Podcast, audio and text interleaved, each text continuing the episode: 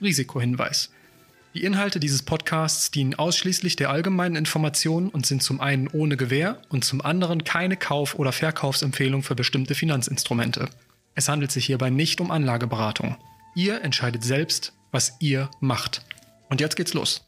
Das ist einfach so, dass man äh, eine ruhige Hand fahren muss die, und langfristig ausgelegt sein muss mit seinen Strategien. So kurzfristige Schwankungen sind halt immer dabei. Think aus Think, der Investment Talk mit Peter Ehlers, dem Gründer und Herausgeber von Das Investment.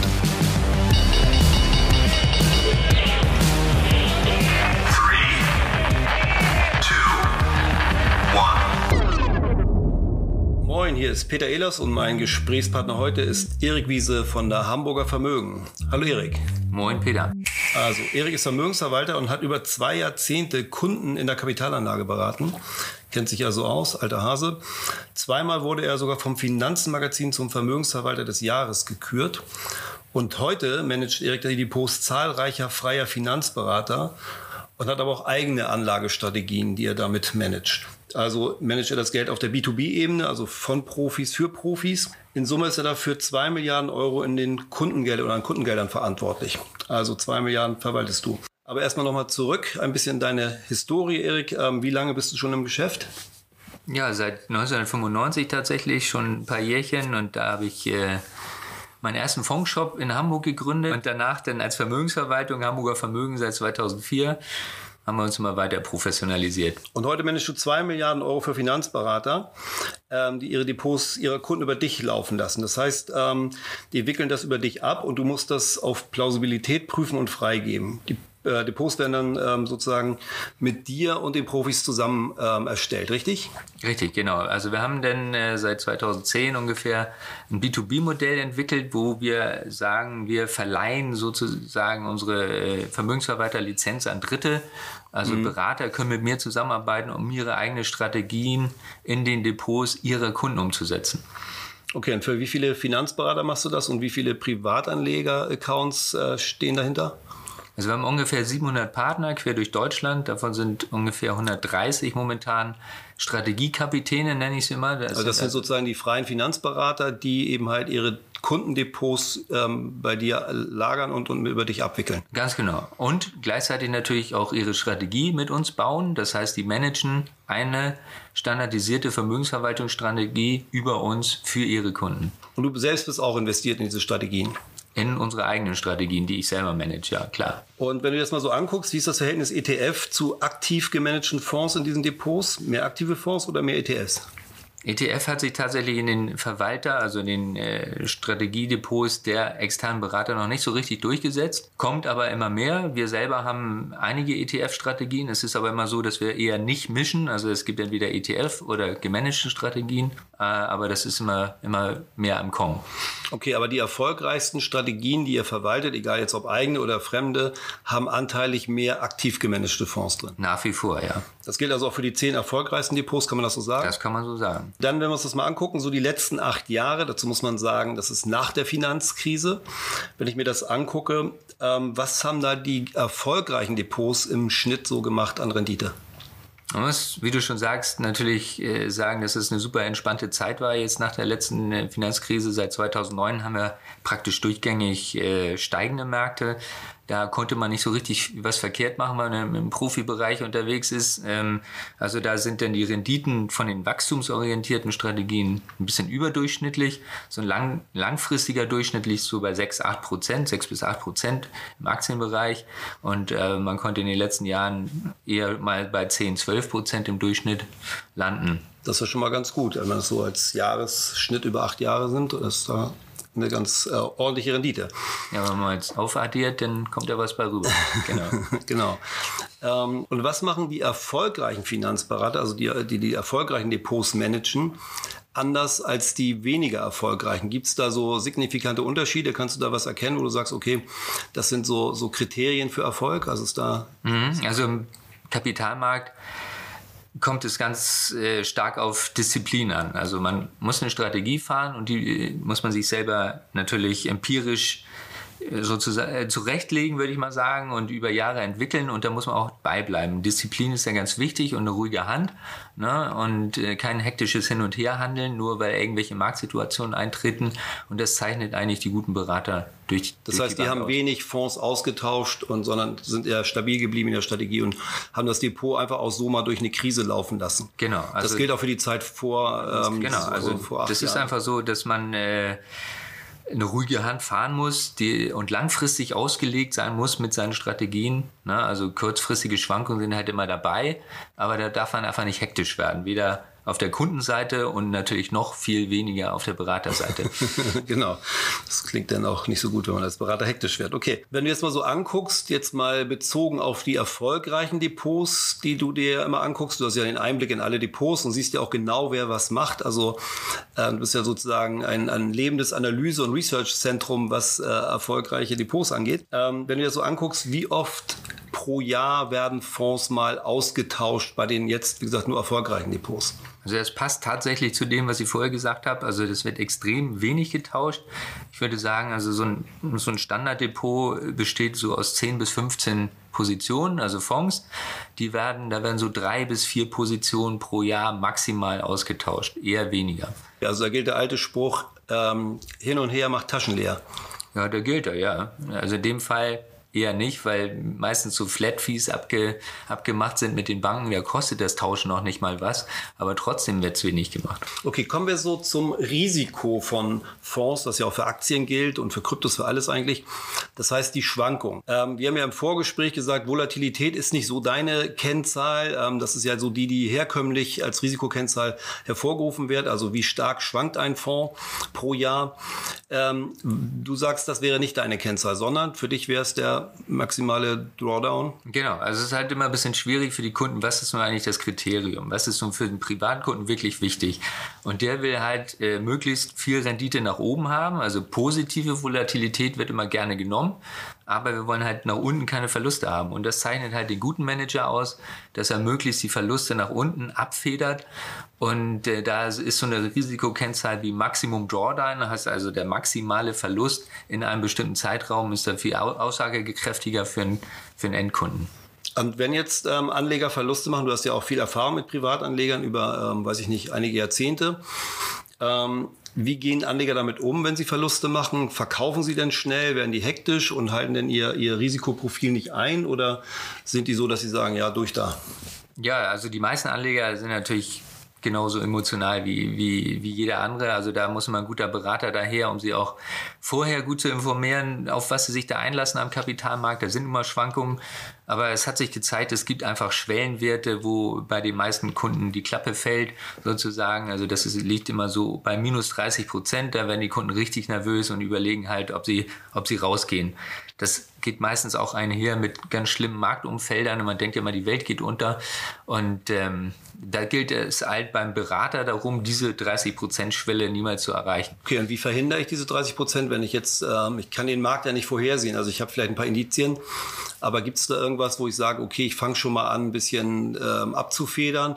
Früher konnte man dann mehr in Rente gehen, in Renten gehen, also Rentenpapiere gehen, festverzinsliche Wertpapiere kaufen. Das ist ja jetzt nicht mehr möglich, zumindest nicht auf der Regierungsseite. Ich kann vielleicht noch ein paar Corporate Bonds kaufen, aber die ähm, haben eben halt jetzt ja nicht, nicht mehr die Rendite, haben eigentlich keine Rendite mehr. Das heißt, ich gehe in Cash oder wo gehe ich rein, wenn ich das erahne als Finanzberater? Ähm, naja. Wechsle ich dann auch die Strategie und sage, wenn eine Krise ankommt, ich bleibe nicht stabil in meinen Positionen, weil ich damit rechnen muss, dass es 30 Prozent runtergeht oder und gehe in Cash oder bleibe ich denn drin? Klar, das Instrument der Wahl zur Absicherung ist tatsächlich Cash. Ne? Also wenn wir jetzt mal eine Krise haben, haben wir auch gesehen in den letzten Krisen, dass die Korrelation zwischen Aktien und Anleihen einfach groß ist, äh, weil Anleihen ist ja auch viel Corporate Bonds, also Unternehmensanleihen. Das heißt, das hängt genauso am Schicksal eines Unternehmens wie die Aktie an sich. Das heißt, sie gehen eigentlich parallel runter. Wenn man wirklich äh, parken will, also raus aus dem Markt, dann ist Cash angesagt und ähm, das ist eher so, dass die Berater eher auf Sicht fahren. Also die sagen jetzt nicht, ich prognostiziere fürs nächste Jahr den großen Crash und äh, deswegen äh, gehe ich jetzt schon mal raus, sondern nein, die Krise kommt, man weiß nicht, wie lange sie dauert sozusagen und dann wird sukzessive die äh, sozusagen die, die, die Quote, die in Aktien steckt, runtergefahren. Okay, und in Cash gegangen. Und in Cash gegangen, genau. Sehr schön, dann kommen wir zum Schluss nochmal zum Fragenhagel. Das heißt, ich stelle dir sieben Fragen und darauf einfach nur ganz kurz antworten mit Ja, Nein, Grün, Gelb oder was auch immer die Antwort oder die Frage hergibt. Ähm, fangen wir an mit ETF oder aktiv gemanagte Fonds. Ja, das Ganze für mich persönlich, ETF, ETF statt aktiv gemanagte Fonds. Richtig. Ähm, aber in den Depots, sagst du gerade, sind ja eher akt äh, aktiv gemanagte Fonds. Ganz Das genau. heißt, deine Meinung ist ETF, Ja, aber die, die Also Berater, die du betreust, mein, machen Mein mehr. persönliches Depot sieht natürlich immer noch ein bisschen anders aus Okay. als das, was so meine Kunden haben. Also wieder der Schuster und seine Schuhe, nicht wahr? Und äh, da bin ich doch eher in den ETFs unterwegs. Warum? Ganz kurz, nur als ich das einmal verstehe. Ja, da kann man ein bisschen zielgerichteter bestimmte Märkte spielen. Das ist halt der, der Vorteil eines ETFs. Das heißt also, du setzt nicht so sehr auf den Fondsmanager, sondern sagst, das mache ich lieber selber. Und ähm, dazu brauchst du eben halt die Instrumente, die eher pure sind und nicht so sozusagen Ganz verwässert genau. werden durch Also da würde ich mich dann mal ganz dreisterweise auf eine Ebene mit einem Fondsmanager stellen und mir bestimmte Märkte selber aussuchen, wo ich denn hingehe. Oha, okay. Oha, Oha, Hut ab. genau. Hut, Hut ab. ab. Genau. Ähm, zweite Frage, Fonds oder lieber Einzelaktien? Fonds, eindeutig, Ja, für mich, genau. aber du hast auch Ich Einzelaktien, habe auch Einzeltitel, ganz aber bestimmt. Primärfonds. Primärfonds, 90 Prozent würde ich sagen. Asien oder Europa? Ähm, tendenziell Asien. Weil, ganz kurze Begründung. Ja, da Potenzial. spielt die Musik, würde ich sagen. Also ja, also wachstumsratenmäßig, äh, da können wir natürlich so ein bisschen einpacken hier in der sozusagen Old Economy, USA, äh, Europa. Also da muss man schon mal eher nach China und Umfeld gucken. Da geht, glaube ich, ein bisschen mehr, auch wenn es traurig ist. Die traurige Wahrheit, die muss da mal raus. Okay, das heißt aber auch für eine Altersvorsorge, wenn ich jetzt jung bin oder auch äh, so mitteljung bin, sagen wir was um die äh, zwischen 35 und 45, dann ist eigentlich auch, wenn ich für die Altersvorsorge was anspare, eher eine stärkere Gewichtung in Emerging Markets. Äh, Absolut. das Asien, Ganz also großes eher- Kino, weil im Endeffekt, wenn man, man tendiert ja immer dieses MSCI World zu kaufen, wenn man nicht weiß, was man tun soll. Und da ist es einfach so, dass USA zu 60 Prozent da gewichtet ist und man muss einfach sagen, weil das eben nach Marktkapitalisierung geht, aber das spielt nicht die Zukunft. Die Zukunft ist wirklich im asiatischen Bereich und äh, deswegen ist diese Übergewichtung USA einfach zu viel. Da muss mehr nach, nach rechts von uns aus gesehen, nach Asien. Also Richtung Osten. Aber okay, Richtung man muss Osten. natürlich auch wissen, dass internationale Konzerne wie McDonalds, und so, die machen ja auch ihren größeren Umsatz, also in den USA notierte Aktien, machen ja auch schon ihren größeren Umsatzanteil in, in Emerging Markets. Also das Wachstum Absolut. dieser Länder Ja, ja, nehmen die ja auch mit. Also von daher ist das ja auch nicht ganz verkehrt. Lieber niedrige oder lieber hohe Zinsen jetzt als Vermögensverwalter, wenn du sagen würdest, du brauchst ein, ein gutes Umfeld zum, zum Managen von. Das klingt jetzt ein bisschen äh, ketzerisch vielleicht, aber ich bin eher für hohe Zinsen oder für höhere Zinsen. Hoch müssen die jetzt nicht sein, aber was das momentan läuft, halte ich für einigermaßen ungesund. Dann Bitcoin ins Depot, ja oder nein? Würdest du das empfehlen? Bitcoin an sich nicht. Einige interessante Kryptos sind unterwegs und an dem Markt wird man nicht vorbeikommen, der wird sich entwickeln und deswegen sollte man auch dabei sein. Sollte man Aktien vor Börsenbeginn kaufen oder im Laufe des Tages, also nach Börsenöffnung? Auch wieder persönliche Meinung. Äh, Im Laufe des Tages, da sieht man ja schon die Tagestendenz. Es hat sich immer, also ganz oft statistisch gezeigt, dass äh, eine Tagestendenz wenig kippt. Also dass da an einem Tag äh, der Markt erst steigt und dann fällt oder erst fällt und dann wieder steigt. Äh, eher selten. Dann die letzte Frage. Wenn du 10% deines Geldes in mehr Fun investieren solltest, also ein bisschen ähm, ja, unkonventioneller investieren solltest, wolltest, könntest, würdest du dann in europäische Aktien, in Schwellenländeraktien, in Kryptos oder in wilde Fonds mit hoher Schwankung investieren? Also vielleicht ganz spezielle Themenfonds oder Fonds, die irgendwie eine, eine wilde Idee verfolgen. Was wäre wär da dein Favorit? Also wenn ich mehr Fun haben wollte, dann äh, würde ich ein bisschen in äh, Kite-Equipment-Firmen äh, investieren. In was? Kite-Equipment, also Kitesurfen, ne? also Okay, wo man weil ein du bisschen selbst Fun hat. Kiter bist? Ja, ich der Oberkiter bin, genau. Ah, okay. Kleiner Scherz am Erik fährt ja auch äh, VW-Bus und äh, ist immer am Meer, an der Nordsee zum Kiten. Okay. Richtig, holt sich kalte Füße und äh, nein, Scherz beiseite. Also ich würde dann eher in Einzeltitel gehen. Ähm, und da Einzeltitel heißt Aktien. Aktien, ja, ja, ganz genau. Also wenn ich mehr Fun haben, aber du sagtest ja 10%, 10% kann man auch Fun haben. 10% ist immer so der Spielgeldanteil in jedem Portfolio. Aber was heißt denn Einzelaktien für dich? Eine BASF, also schwer, träge und, Ja, und ganz fast- schlimm. Oder Ja, ja. eher, eher Schön- was ähm, schönes junges, Antibeispiel. junges Startup aus Asien oder so. Richtig, da wo die Musik spielt, also da wo man auch mal, naja, das ist dann so ein bisschen Zockerei-Mentalität natürlich, aber wie gesagt, 10 Prozent.